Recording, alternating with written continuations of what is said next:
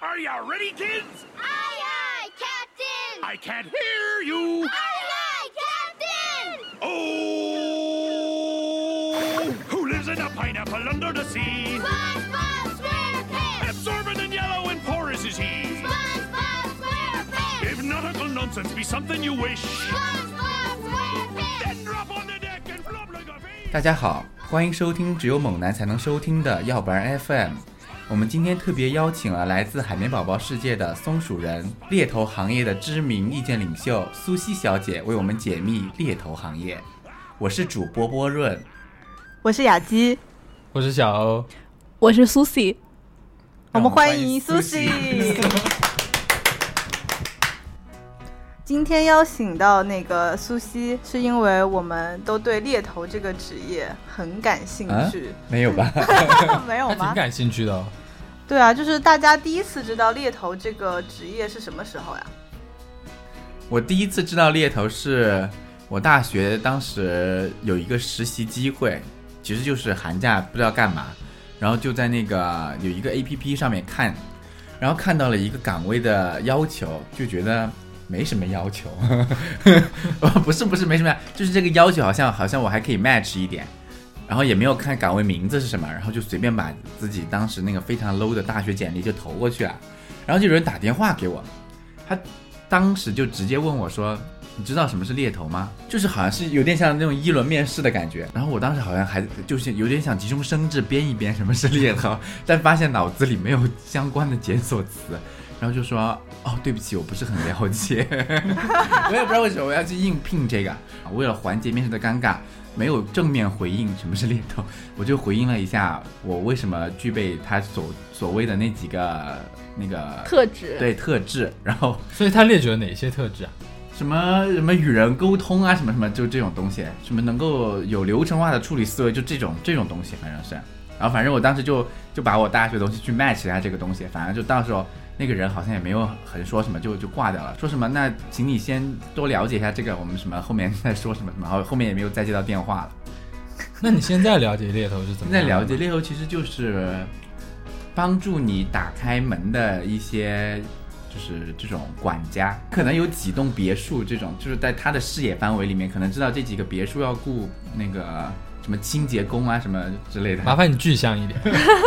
再换个例子来说，如果我把职场比喻为江湖，那猎头其实就是那种情报收集人。对我，我我觉得他们是这样的。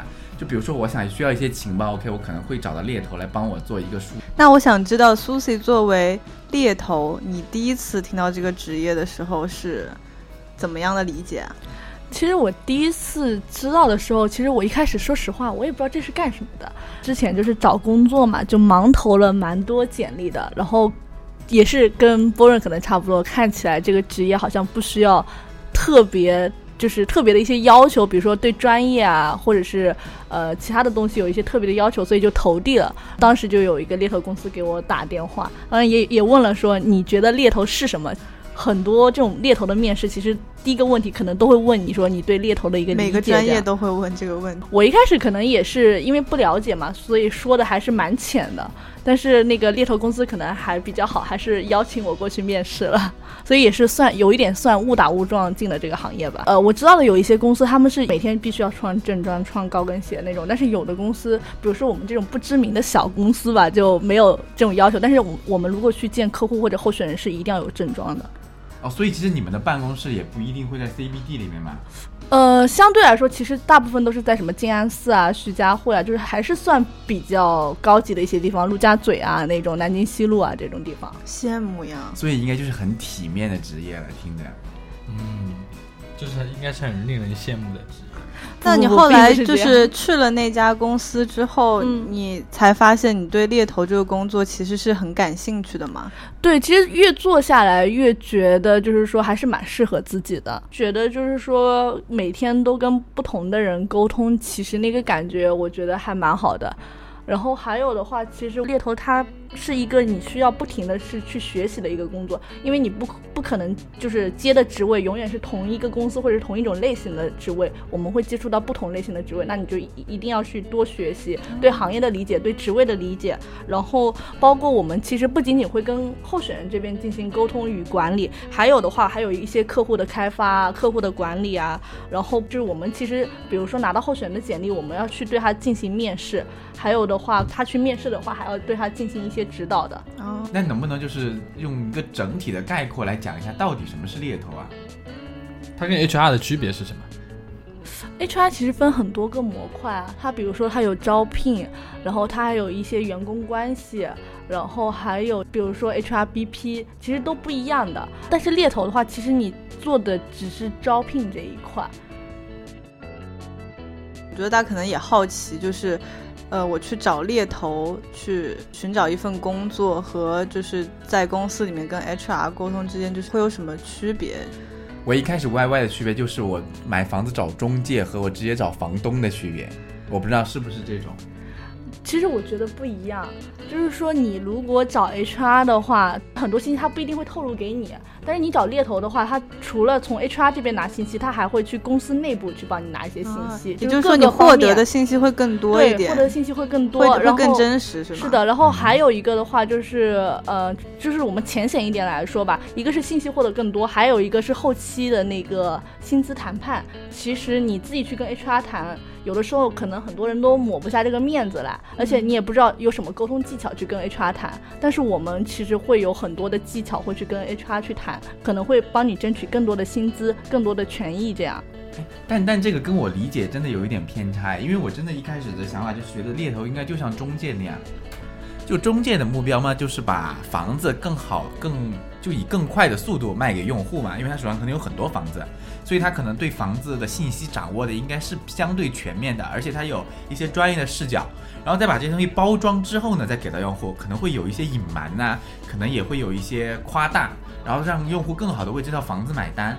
所以我一开始真的想的就是，哦，猎头可能手上就是有很多房源，然后这些，然后有一些这种潜在用户就把这些就是一个相互推送的这个过程。所以我一开始有一点担心的就是，哦，他跟我说这家公司很好，很好，很好，那我去了可能真实的不如我想的，就会有一种这种担忧。我不知道这是不是我看的不够全面，就是猎头，因为因为可因为我也没有真的太接触到猎头。你说的呃，也不是完全没有道理。其实我们在介绍职位的时候，可能多少还是主要是说这个公司的一些优势嘛，才会吸引你去看。但是呃，反正我自己本人除了说优势的话，我也会分析这个劣势是在哪里。但是最终的决定权是其实是在你自己手上，而且你去跟比如说客户公司沟通了，跟内部人沟通了，你才会说了解这个职位具体的一个工作内容，包括。这个职位就是和你的那个匹配度嘛，是不是你想要的？是不是可以给到你想要的一个发展，你想要的薪资各个方面吧？就是最后，就是还是需要你自己去做一个决定的。嗯然后还有一个的话，其实我们不仅仅是说把候选人推进去了，我们就能说拿到这笔费用，我们其实是会跟进的。然后一般来说，我们就是比如说每个合同的话，我们会签那个它的那个保证期。就比如说你的保证期如果是六个月，那一定要你做满六个月，我们才能拿到这个钱。然后如果有的是三个月，那你要做满三个月，我们才能拿到这个钱。不是说你进去了，我们就能拿到这笔钱的。也就是他中途如果离职了的话，你们这笔钱也是没有办法拿到的。对，如果他已经付款了，那我们可能就是要退钱，或者是说找那个 replacement，就是有两种方案。我同事最近正在搞这么一个 case，因为他这个候选人就是呃试用期大概是六个月，这个候选人做了五个多月，然后公司让他离开了，而且客户公司要求我们退全款。一般来说，我们可能比如说六个月试用期过了三个月，我们可能退一半这样。就不会说退全部。如果他比如说做了一两个月，那 OK，我们能接受退全款。而且这个这这个人已经做了五个多月了，你才让他离开。其实这人能不能做，是你在一两个月，你其实能看出来的。对，就是在搞这个事情，那客户就会觉得都是猎头的问题。但我们觉得就是说，为什么是我们的问题？其实前期的面试是你们来做判断的。然后包括背调啊什么的，你们也有去做，那为什么最后承担责任的必须是猎头呢？那这个猎头在这个事情上其实也花费了很多心思啊。对，是的。然后因为他入职之后还要一直每个月的 follow 嘛，其实整个 case 走下来差不多也有个七八个月吧。他面试也要就是差拿到 offer 要一个月嘛，然后离职要跟踪一个月，然后后后面又有个五个多月，其实就是有七八个月的时间。那这个猎头确实是花费了很多心思在这个候选人身上。那凭什么就是到了这个时候你就说啊都是猎头的责任，都是猎头推的人不行？那我们推荐的好的候选人进去，你们用的觉得很很好的，那你们也没有多付给我们猎头费啊。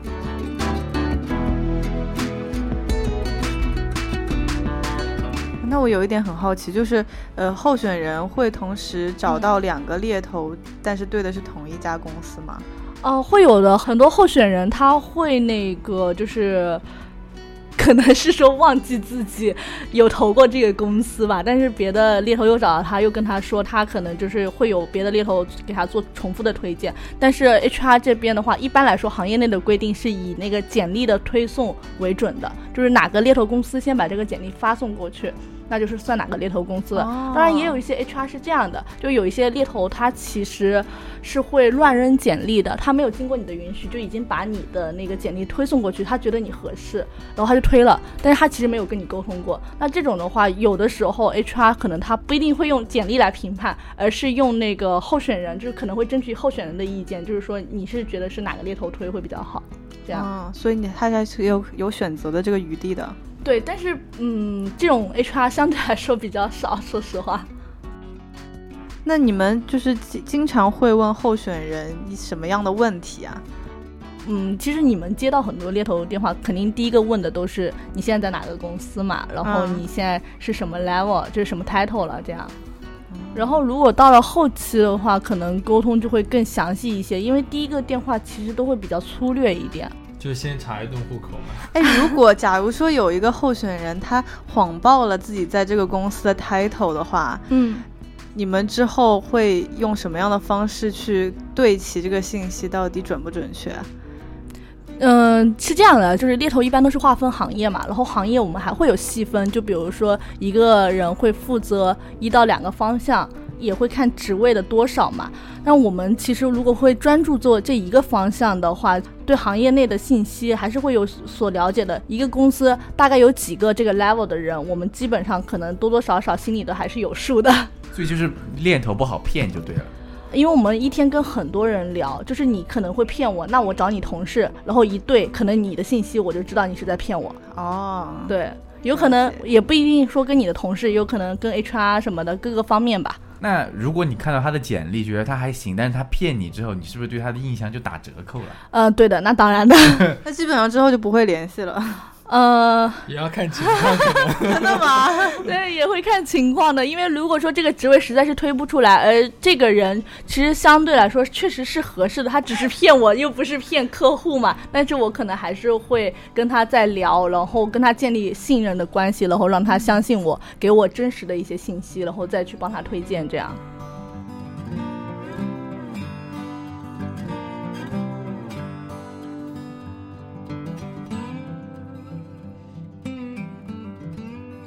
比如说，会不会有一些候选人嗯问你关于你的很隐私的问题？啊，有的有一些候选人，比如说加了微信之后，他就会去翻你的朋友圈了，我就把你的照片翻出来，然后发给你说这是不是你，然后有没有空出来，就是吃饭喝咖啡什么的。还有这种事，这个是性骚扰吗？对啊，这个完全已经不是找猎头了呀。这就是骚扰啊！不过我觉得这可能是我的一个浅显的认知啊，就是在销售界，你的颜值、你的整个人的社交属性，也决定了你是否能让别人掰应你的说辞的一套非常重要的一个准则。就比如说女销售，你可能真的要去陪一些客户吃饭，然后男销售肯定也要去满足一些用户的需求，寄点礼品啊，就就他可能找你一起吃个饭的用意没有那么的不好，但是就是这种陪伴会增加你的这样的一个销售机会，我不知道是不是这种。嗯，一定概率上还是说的有道理的。也就是说，长得好看的还是吃香的，是吗？哪哪个行业不是这样的 所以长得好看的就容易把把候选人推进去吗？啊？那倒也没有，其实很多候选人还是会看你的一个专业度的。就就长得好看的，可能候选人比较容易买单。嗯，就比如说今天给我打电话的是一个甜甜声音的妹子和一个粗犷声音的妹子，那这个很好选吧？应该 那万一你喜欢粗犷声音的妹子呢？不会啊，就是你想，他是打电话呀那种沙哑的语气，喂，很了解一下嘛，就我觉得我应该会当场就是这种好感度降分。如果很甜，就是。喂，你好，什么？你有了解兴趣，那可能就加分，就是这种。所以我觉得猎头的一个非常重要的潜质应该是声音。我觉得应该很重要吧，因为只只能靠声音来辨别了。有候选人会，呃，就是跟你聊完跟工作有关的事情之后，私下还找你聊天吗？啊，有挺多的。其实我们跟候选人不一定是说就是是这种工作上的关系，很多其实会成为朋友的。那也就是你们私下在约出去吃饭或者出去嗯玩的话，你需要对对方就是心存一丝就是戒备。戒备吗？还是说你会放得很开的跟他去聊天？嗯，成为了朋友，相对来说其实不会那么戒备，但是呃，怎么来说呢？我反正我之前还有候选人约我去体检呢。什么？太奇怪了吧？这就是做人留一线嘛，听起来。那那我问个问题，那那你会对你的伴侣有所戒备吗？你为什么要探听别人的隐私？突然 没有啊，我的意思就是，比如说你呃跟一个候选人出去吃饭，就是这件事你会隐瞒你的伴侣吗？啊，不会不会，那你的伴侣还挺幸福的呢。为什么要隐瞒？其实又没有什么关系啊。就我就可能就是有一些人就可能觉得不是很好，就可能有点担忧嘛，可能就会阻止你。其实不是哎，其实没有你们想象的那么龌龊了。我们吃饭其实大部分还是聊工作，比如说去跟他分析一些行业内的一些情况，然后包括某个公司或者是他有兴趣的某个公司的一些情况，我们会去分析，还有他们他的一些职业规划，我们可能也会去跟他说一下所。以其实就是一种加班嘛，听起来。对，是的，但是其实你见了面之后，他会对你呃更信任一些。那谁请客呢？嗯、都有，有的时候是我们，有的时候是候选人，大部分嗯是我们吧。大部分是我们啊。所以你们吃完饭之后，就是你们要主动去买单。呃，如果没有人买单，大家就尬在那边。如果没有人买单，那我们只只有我们买单啊。但是呃，我是女性嘛，大家还好。如果有一些男候选人，其实他会就是出于男性的这种，他还是会去买单的。我如果是我，我可能就拖在那里，就说我现在去打个电话，我回来我希望看到单已经买好了。所以你是什么人啊？你到底是？就是我会以打电话的名义或者是什么，就就在那里看起来很忙，但可能以后你在行业。业内的名声就臭了，然后猎头都不会找你。不过我刚才真的天真的以为每次出去吃饭都是有人请的，所以我还想说，哇，猎头周末还挺好的，有人负责了这种高档餐厅的消费。没有没有，但是呃，其实我们比如说出去吃饭，其实可以拿发票回公司报销的。哦，那也挺好，就是免费的。对，但是你也不能太多，就是我们还会有一个额度。那就是类似那种销售去招待一些客人啊什么的。啊那你们会看这个候选人的级别来定那个餐厅的级别吗？啊，不会，但是我们会问，比如说我们自己主动约候选人吃饭的话，会问他有什么忌口啊，或者说他想去哪个餐厅这样。我们现在反正没有遇到特别不合理的那种候选人吧，相对来说价格我们都还是能接受的。你没有遇到那种穆斯林吗？没有，就比如表面不告诉你我是穆斯林，结果一见面约到了一家什么、呃 什么猪肉火锅店这种东西，没有没有脸臭当场。没有这种。因为因为就是这种，一般在故事情节里就会出现，就比如说今天点那道菜里面不小心放了酒精，他一吃啊，侮辱了我的天主什么什么之类的。你戏太多了。这个是在拍电影吧？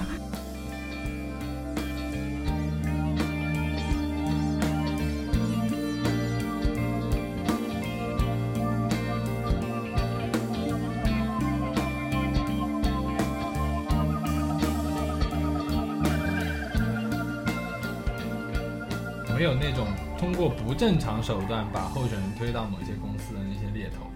有啊，有一家公司，它是专门就是，嗯、就是把简历乱扔，他也不经过候选人同意的那种。就他们公司的风格就是这样，还是一家比较大的一家公司，比较知名的一家公司，但他们就是他们公司风格就是这样。比如说你的简历是在猎聘上，或者是说什么网站上，我有拿到你的简历，我知道你在看机会，但是我没有经过你的同意，我没有跟你说过这个公司，我就已经把你的简历送到客户公司这边了。然后等要安排面试的时候，我才来跟你说。那也很有可能别的猎头在找这个公司的时候，别的猎头在跟你沟通这个职位的时候，其实已经把这个公司这个职位给你介绍的很清楚，然后你思考了之后，你才愿意去投递的。但是那个猎头的话，他就是直接把你简历扔过去了，那最后这个职位最后还是会通过那个猎头，而不是给你介绍职位，真的是在你身上花了心思的那个猎头。哦，那就是扰乱你们猎头圈的那个秩序是吗？那这样的公司居然还可以活下来啊？他就是这样活下来的，因为他这样 referral 简历的话，其实，呃，成的概率其实还是会有的嘛。就是因为现在的行规主要还是以简历的推送时间为准，而不是说你沟通的那个多少为准这样的。不过我想到一个很牛逼的东西，就是我作为一个猎头，我可以装身份嘛，就有点像狼人杀。我跳我是，比如说我是什么阿里的一个主管，嗯，然后我要发再随便找一个地方发布一则招聘，然后编了一些什么那些 job detail 那些东西去骗别人，然后可能真的有人来投递、o k 那这些人就自然而然成为我的候选人了呀，就有有这种情况吗？哦，有的，我之前还碰到过猎头，就是骗别人，比如说说这个公司在这里招聘，然后别人来问我，我说我去问问这个部门的 head，然后这个部门 head 说完全没有这回事儿。那他就是靠这个去收集信息、收集简历，是有这样的。因为我现在看到卖卖啊或者什么上面就会有一些人说什么内推嘛，嗯就这种，所以我就在想，这种可能就就应该会有猎头公司的人混在里面，就一起来收集这种东西。因为现在猎头还蛮多的，所以我不能说所有的猎头都是专业的嘛，肯定有很多还是就是不够专业，然后耍这种手段的嘛。但我昨天在知乎上看了一个猎头的这种自白，嗯他说猎头需要具备的最重要的特质就是，就刚才我刚才歪歪了一个声音，现在他但他的文章里他说最重要的特质就是欺骗，他说欺骗是最主要的特质，因为它是一个双向型的这种东西，就是我觉得那也不叫欺骗，就是嗯我适当的隐藏一些。就是候选人的信息，我也隐藏一些这个公司的信息，让两方达成一个比较好的一种沟通的这种模式。但我觉得这也不叫欺骗吧，就是他是这么说了，反正。但是我觉得，嗯、怎么来说呢？这个也只是隐藏一部分不好的信息吧，也不能说是欺骗吧。而且很多信息我们确实作为第三方不能完全拿到特别准确的一些信息啊。那你其实你自己去聊了这个职位，你跟内部人聊了，你有可能比我们还更了解这个职位呢，对吧？你去面试了之后，因为面试一般有几轮嘛，你有可能比我们还了解这个职位啊。所以你说欺骗吧，其实很难去欺骗的，因为现在信息还是很透明的嘛。某一些 A P P 上就会有各种各样的猎头来询问你需不需要，就是了解一下某个公司的工作。那就是我作为一个职场上的人，我要怎么去做选择？嗯，是这样的，我会觉得就是说，你如果说是想要看就是如何选择猎头这一块的话，一个是多询问他一些市场信息，看看他对这个市场的了解程度，然后还有一个的话就是听他。介绍这个职位，看他对这个职位的一个了解程度。比如说，他呃觉得就是说这个这个公司对吧？他了解多少信息，然后他这个职位的匹对你和你的匹配度有多高？还有的话就是你可以看他就是回答问题的一些饱满度嘛，就比如说你可以问他呃，比如说具体的一些工作内容，你看他怎么去介绍，然后这个职位的汇报对象啊是什么级别啊？为什么觉得你适合这个位置？其实这几个问，就是最后那个问题还蛮难回答的，就是为什么觉得你适合这个位置。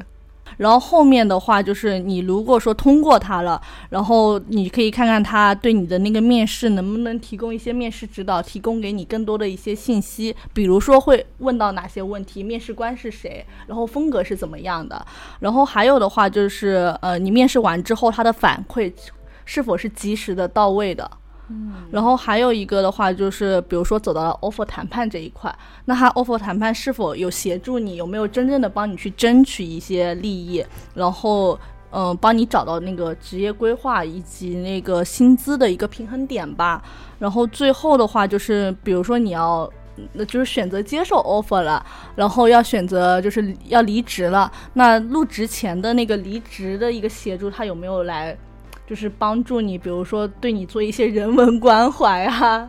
然后最后的话还有入职后的定期 follow，他有没有去做的？我我只是说整个啊，你就不一定是说一定要前期去筛选猎头，但是你职业生涯有那么长，你可能。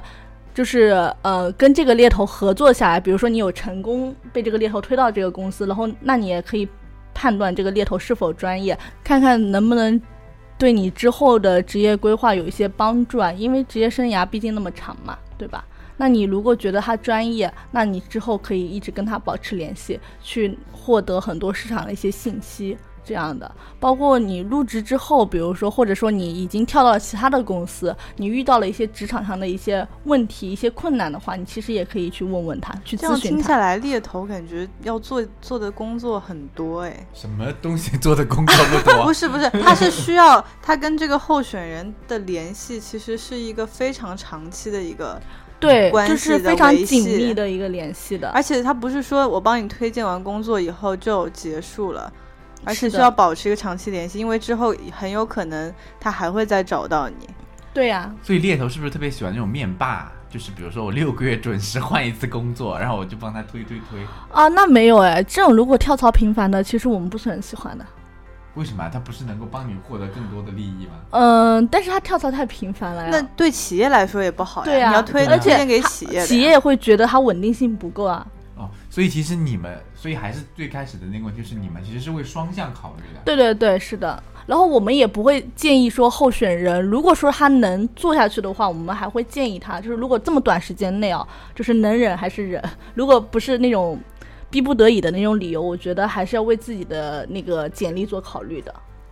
比如说在一年以下的这种候选人，你们肯定会非常详细的去询问他为什么没有待满一年就想要离开。对对对，我们会重点问，就是为什么你要离开这个公司，有什么样一个原因，我们会去挖掘的。有些候选人其实会说谎的，但是我们可能会从各个方面的信息去了解到他。如果说他的那个离职的那个理由不够合理的话，我们可能不会去做推荐。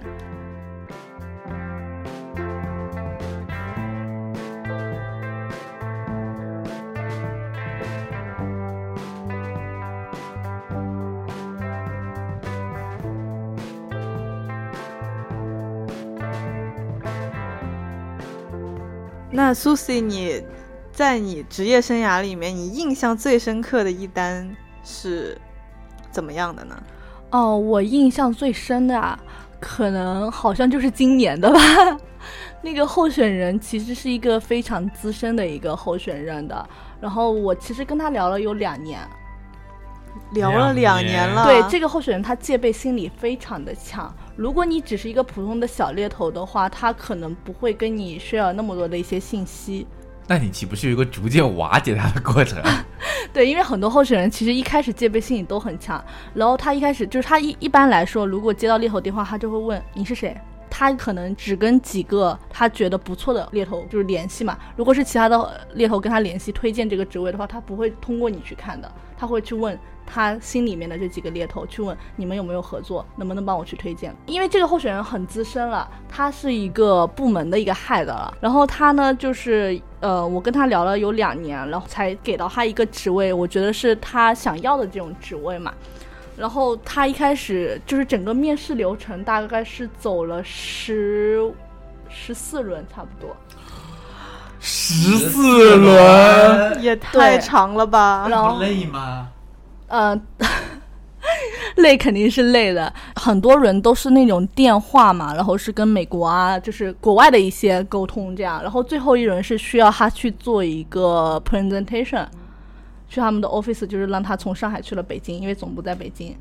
然后就是最后他是完成了这个面试，然后也是拿到了 offer，但是整个过程确实还蛮艰辛的，因为他一开始是接受 offer 的，后来他又说他想拒绝，因为他听到了就是客户公司有一些很不稳定的一些信息，然后听到一些不是很好的一些消息，然后他就觉得他这么一大把年纪了吧，不想冒险。但是反正后来又跟他吃饭啊，跟他一直电话，就跟得蛮紧的。最后他还是那个选择加入了。就是其实你做猎头，你也有自己的一个判断，你会知道什么样的人是优质的候选人，是好的候选人，是需要你去花时间的。对对对，是的。啊，但我想问，两年对你们来说这个投入算长吗？因为我不知道，就是你们可能我可能平均每一个人都半年这种。嗯，怎么来说呢？就是有一些好的候选人，你是会愿意去一直花时间在他身上的。但是有一些不咋地的，我可能就不会花那么长时间了。所以那种不咋地的候选人，他一般特质是怎么样的呢？呃，就不自身，就听起来学历背景一般般，然后那个沟通能力一般般。沟通能力一般般，然后还有就是工作的公司啊什么的也不咋地。那你有那种就是你觉得嗯他其这个候选人其实不怎么合适，但是嗯却被嗯、呃客户公司看得很重的那种吗？有的有的很多，然后我们经常老板就跟我们说，你们不要就是自己的主观判断太太强烈，就是如果有差不多的就往上推，因为很多时候我们会被自己的主观判断呃，就是失去一些 case 这样。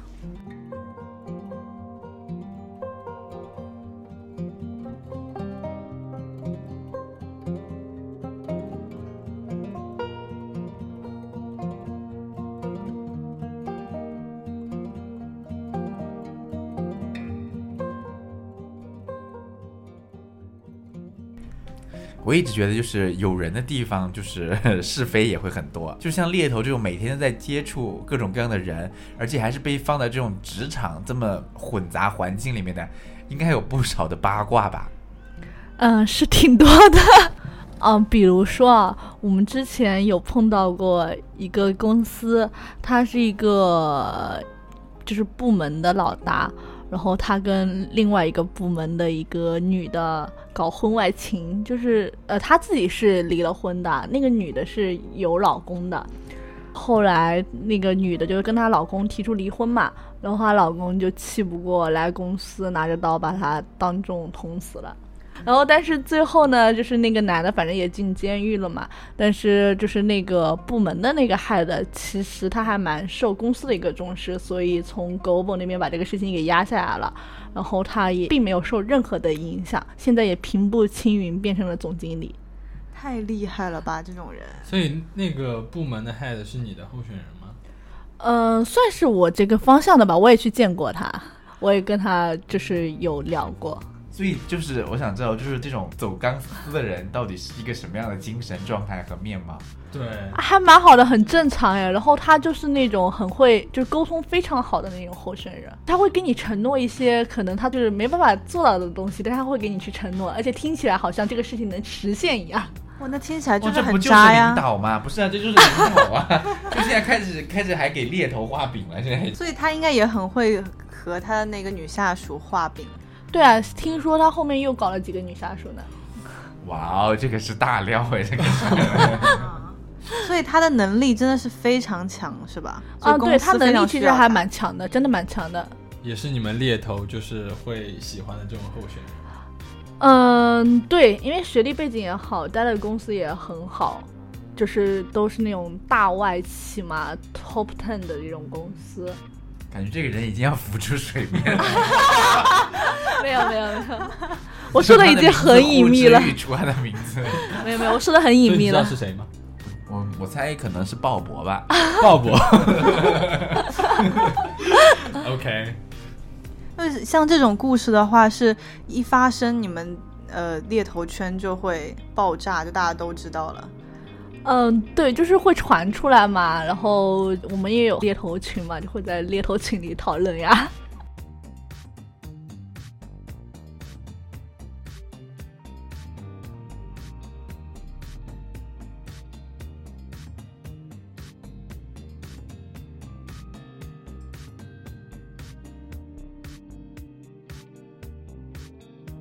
就有的候选人，他其实还是就是，比如说你给他推了一个职位，他干的不是很开心，他确实会来怪你。但是有理智的候选人，他会知道这个决定是他做的，我前段时间有一个候选人走了，但是我跟他关系还不错，我一直跟他道歉，我说不好意思，因为他是那个直线老板，就是风格有问题，跟他非常的不 match。但是很奇怪的是，你知道吗？之前面试的时候是这个老板一直要保他进来的，因为就是其他的面试官其实对他不满意，然后这个候选人也是冲着这个老板去的，最后他们两个结果很不 match，然后要走。但是我一直跟候选人说不好意思，我真的不知道是这个情况。但候选人他很理智的跟我说，他说我一点都不怪你，这是我自己个人的一个选择，我觉得跟你没有什么关系，你只是提供了给我这个机会。但是去面试去了解的信息，其实嗯、就是他自己也去有去做私下的一些了解，并不是我这边给他的信息他就全部就接受这样。那这种是比较通情达理的候选人吧？对对对，但是大部分其实我们觉得这种候选人还蛮多的，而且我们觉得其实这种候选人也蛮好的。嗯那有反面例子吗？反面例子啊就是啊，比如说跑到你们公司来胡搅蛮缠啊那倒没有，真的没有投碰到诉你。的有吗？投诉我的当然有，我上次跟一个男的吵架了，为什么吵架？因为他跟我说他在面哪一个公司，然后我去做了那个公司的职位，推荐了其他的候选人把他 PK 下去了，然后他就来怪我，他说你为什么要这样做？哎，这种事情真的，我真的会怪你。不是啊，就算我不是做这个公司，还有其他的联合公司在做，你为什么要怪我？而且进去的那个候选人不是我的候选人，哦，不是你的是吧？对那你们有就是比如说就是在同一家公司，我推两个人进去相互 PK 这种吗？啊，有的呀，很多呀，那我真的会怪你，我会怪你怪到死。什么什么意思？什么意思？就是他如果是其中一个候选人，你你明明已经推了他，你又推了另外一个人跟他竞争同一个岗位，然后那个人进了，他没进，他就会怪你。为什么？那即使我不推的话，也有很多别的猎头公司在啊、因为可能候选人会很相信猎头。比如说我很依赖。你呀、就是我明明我都 这么相信你了，结果你却搞了个竞争对手来给我，就这种时候我会觉得就是哦，我原来就是拿来被 PK 的，可能就是一定要有一个牺牲者。OK，我成了这个牺牲者。就我觉得大部分可能刚接触猎头的人，可能就觉得他只推我一个人，就是他只帮我。哎，但我觉得你们这种想法很奇怪，难道就是我们不去推荐的话，你就没有竞争吗？那这个职位是个好职位，所以你才会有竞争，那所以你才会去申请啊。那那种没有人申请的职位，你们会去吗？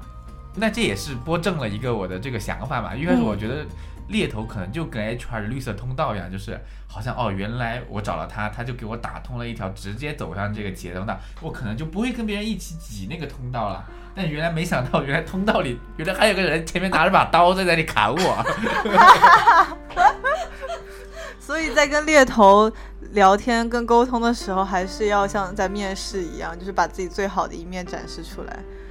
嗯，就是都可以吧。我觉得每个人的风格不一样，有的候选人他可能就是只跟你讲好的那一部分，但是我们肯定也会去综合了解这个候选人的。那你没用，就是你讲好的那一方面也没用，别别人还是会知。道。对啊，而且就是最后做决定、做判断的不是我们猎头公司，而是客户公司。我觉得猎头真的是一个没有什么风险的职业，感觉。没有风险吗？对呀、你们也不会被人怪呀、怪哪里不会被人怪？不是说我跟人家吵起来了吗？就就简单吵吵嘛。而且你想，你接触的都是比较体面的人嘛。没有没有，他后来去写那个发发信给我老板了。啊就是那也还好他去 LinkedIn 上特意找到我的公司，我的老板去给我老板写信，说他要投诉我。哇，这个这个人也有也是有一这个人有点，刚哎，我以为你们就是就是我我不知道，就是我感觉听起来你应该是做那种比较资深的那种嘛。就这种人，毕竟有个十几二十年的工作经历，相对也比较体面嘛，应该也不会在这种事上扯来扯去的。对，但是也不会一直纠缠了。那谁没有工作啊？没必要纠缠吧？我觉得这种事。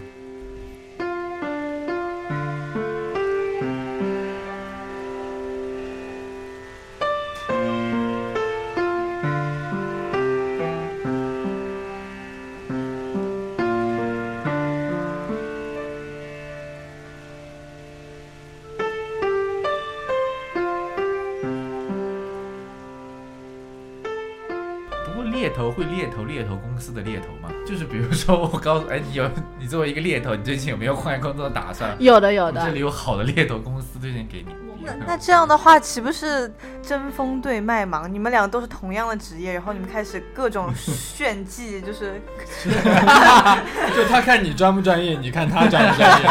没有推荐你的这个猎头比自己还更不专业，我为什么要走你这里？没有，因为猎头公司现在也很多嘛，其实也蛮缺人的一个状态吧，所以就是会有这种需求嘛。那那猎头的职业发展的那个天花板在哪里啊？天花板啊，其实我觉得每个公司不一样吧。也许说你想做的一个方向，你现在这个公司不给你，然后也许是说，呃，你想再往上走，但是你上面有个老板，你可能上不去了，因为那个老板不走的话，就没有这个位置给到你的，一样的呀。然后还有一个就是因为钱吧，就可能钱给的不到位，就想出去了呀。那如果你之后要换工作的话，你会选择找猎头吗？还是嗯，会选择找猎头的。那你就是找猎头来帮你找下一份工作。那你岂不是对猎头标准会更高？怎么来说呢？可能我们的这种找工作和你们的又不一样，它其实不仅仅给我们提供的是一些，比如说猎头公司的一些机会，当然还有一些就是甲方的一些机会，然后让他去帮我们去做一些分析嘛。因为听说猎头的工资就很高嘛。那如果你们去了甲方公司做 HR 的话，那岂不是薪水就不太对等？落差但很稳。定啊，但应该会。那是不是甲方 HR 的薪资在你们眼里是有什么在在我误会吗？在在我眼里，就是我我觉得普通的 HR 就应该就是类似于 OC，就是行政这种岗位一样，就是嗯，就相对领的一份比较稳定的工资，然后也而且因为是非核心岗位嘛，所以就可能也不是很丰厚，但这可能是一个误解。呃，其实都看 level 的，我感觉。然后当然，你如果猎头做得好的话，你的收入是肯定会比你做 HR 高的。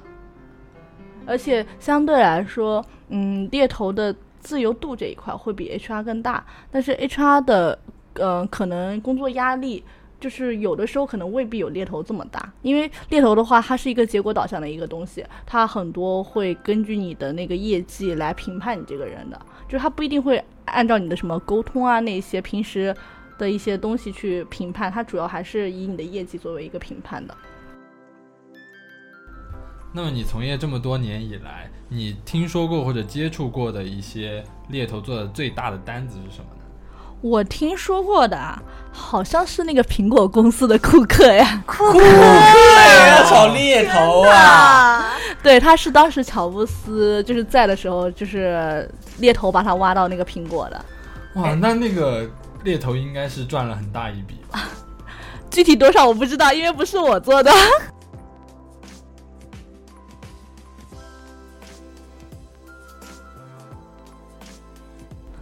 哎，那有就是，其实我最近一直在构想，就是我特别特别崇尚那种干半年休半年的工作。我不知道猎头是不是能做成这样，就是我干半年，然后休半年，再干半年这种。嗯，也是可以的，说实话。但是怎么来说，你如果半年不工作，可能市场就变得很快，你不一定能跟得上呀。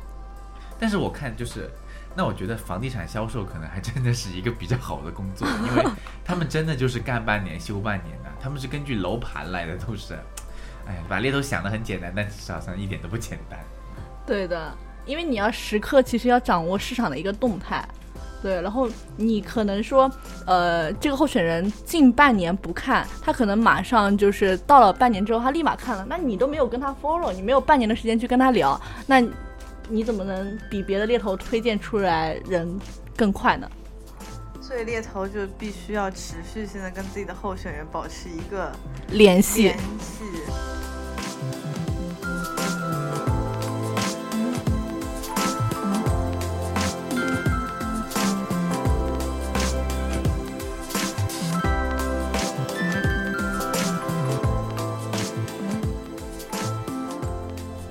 其实今天就是听了这么多啊，我总结出来一个道理，就是我一定要升上去，升到哪里去呢？升到天上去吗？就升到越高的地方，我可能才有更好的猎头来把我引向更牛逼的地方。我觉得我在猎头的眼里，现在可能就是两百块钱，就就根本不值得一做，就是打个电话完了。但如果我越来越厉害，在我的岗位上越来越牛逼，那我可能就变成几万、几十万、几百万对对对对，就是这种。所以我发现，就是大家不要想着说我换一个工作去赚更多钱，就是你你要把自己打造成别人眼里更多的钱，这样你就会有更多的钱。非常同意波润的观点。那么我们今天聊了这么多，也非常感谢就是 Susie 给我们带来这么多的分享。那么我们这期节目就先到这里吧。谢谢大家。记得之后找工作要找猎头哦。行然后大家对猎头有什么看法，也可以在网易云音乐下面去评论。拜拜，拜拜，拜拜。拜拜。